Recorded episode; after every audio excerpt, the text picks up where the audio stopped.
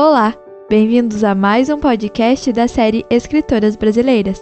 A escritora escolhida de hoje foi Cecília Meirelles. Cecília foi poetisa, professora, jornalista e pintora brasileira, com mais de 50 obras publicadas. Seu primeiro livro foi Espectros, que publicou com apenas 18 anos. Cecília Benevides de Carvalho Meirelles nasceu no Rio de Janeiro no dia 7 de novembro de 1901.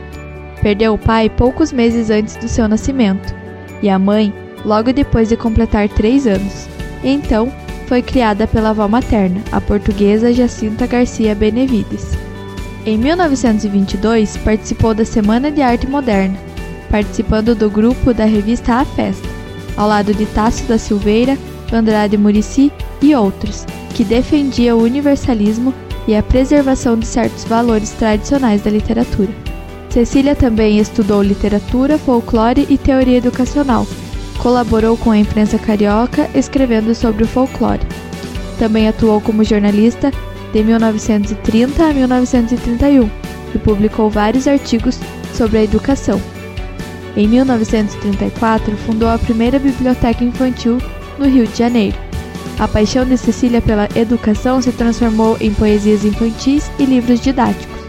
Ainda em 34, a convite do governo português viaja para Portugal, onde profere conferências divulgando a literatura brasileira e o folclore. Cecília também deu aulas de literatura luso-brasileira na Universidade Federal do Rio de Janeiro entre os anos de 1936 e 1938. Em 1938, o livro de poemas Viagem recebe o prêmio de poesia da Academia Brasileira de Letras. E em 1940, Cecília leciona literatura e cultura brasileira na Universidade do Texas.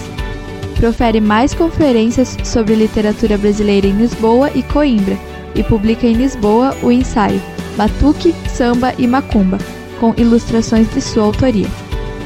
Selecionei alguns trechos da autora para instigar ainda mais vocês a mergulhar nos universos de Meirelles. O primeiro trecho é do livro Ou Isto ou Aquilo, um dos mais belos clássicos da poesia brasileira, que aborda os sonhos e as fantasias do mundo infantil, a casa da avó, os jogos e os brinquedos, os animais, as flores, tudo ganha vida nos poemas de Cecília Meirelles.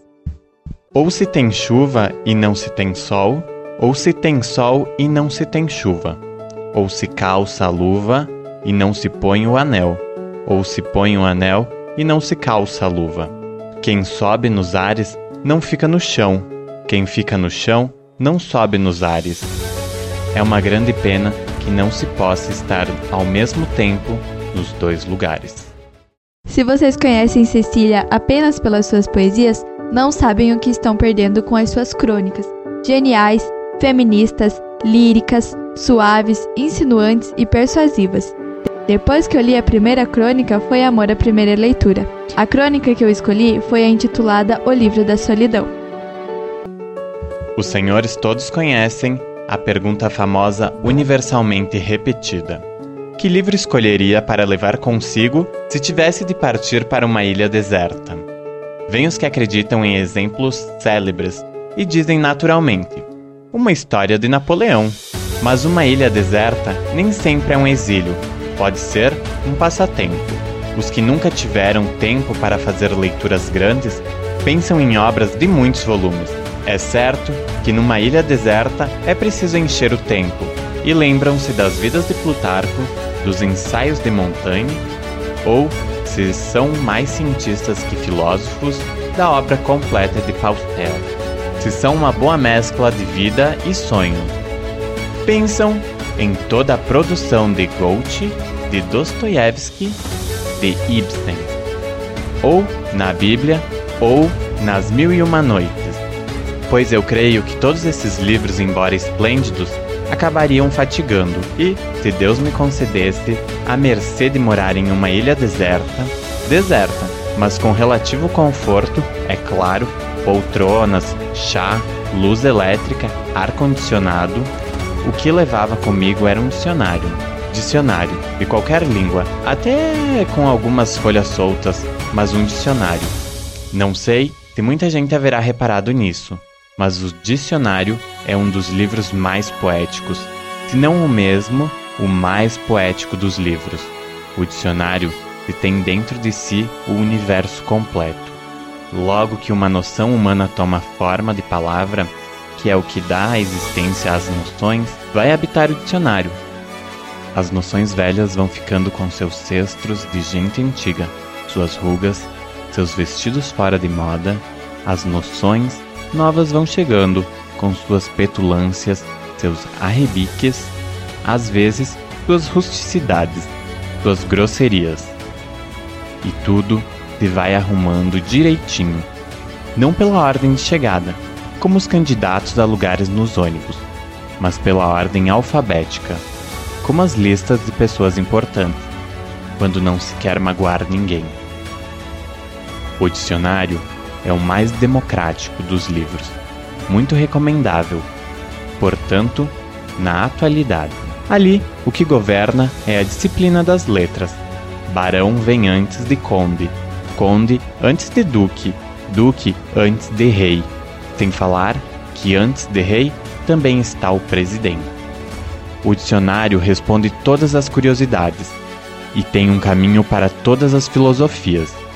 Vemos as famílias de palavras longas acomodadas na sua semelhança, e de repente os vizinhos tão diversos, nem sempre elegantes, nem sempre decentes, mas obedecendo à lei das letras, cabalística como a dos números.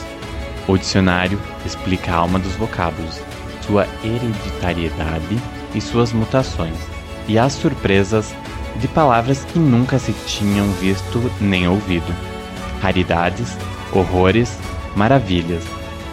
Tudo isso num dicionário barato, porque os outros têm exemplos, frases que se podem decorar para empregar nos artigos ou nas conversas eruditas e assombrar os ouvintes e os leitores. A minha pena é que não ensinem as crianças a amar o dicionário. Ele contém todos os gêneros literários, pois cada palavra tem seu halo e seu destino. Umas vão para a aventura, outras para a viagem, outras para novelas, outras para a poesia, umas para a história, outras para o teatro. Como o bom uso das palavras e o bom uso do pensamento são uma coisa só e a mesma coisa, conhecer o sentido de cada uma é conduzir-se entre claridades, é construir mundos, tendo como um laboratório o dicionário, onde jazem, catalogados, todos os necessários elementos. Eu levaria o dicionário para a ilha deserta. O tempo passaria docemente, enquanto eu passeasse entre os nomes conhecidos e desconhecidos, nomes, sementes e pensamentos e semente das flores de retórica. Poderia louvar melhores os amigos e melhor perdoar os inimigos, porque o mecanismo da minha linguagem estaria mais ajustado nas suas molas complicadíssimas, tudo sabendo que germes podem conter uma palavra. Cultivaria o silêncio, privilégio dos deuses e ventura suprema dos homens. E aí, ficou curioso para saber mais sobre a escrita de Cecília? Ela tem uma infinidade de livros publicados, que agradariam todos os gostos. Eu desejo para você uma ótima leitura. Nos acompanhe nas nossas redes sociais: Instagram, Facebook, Twitter e YouTube. E ouça os nossos outros podcasts no Unifavest Play no Spotify. Até mais!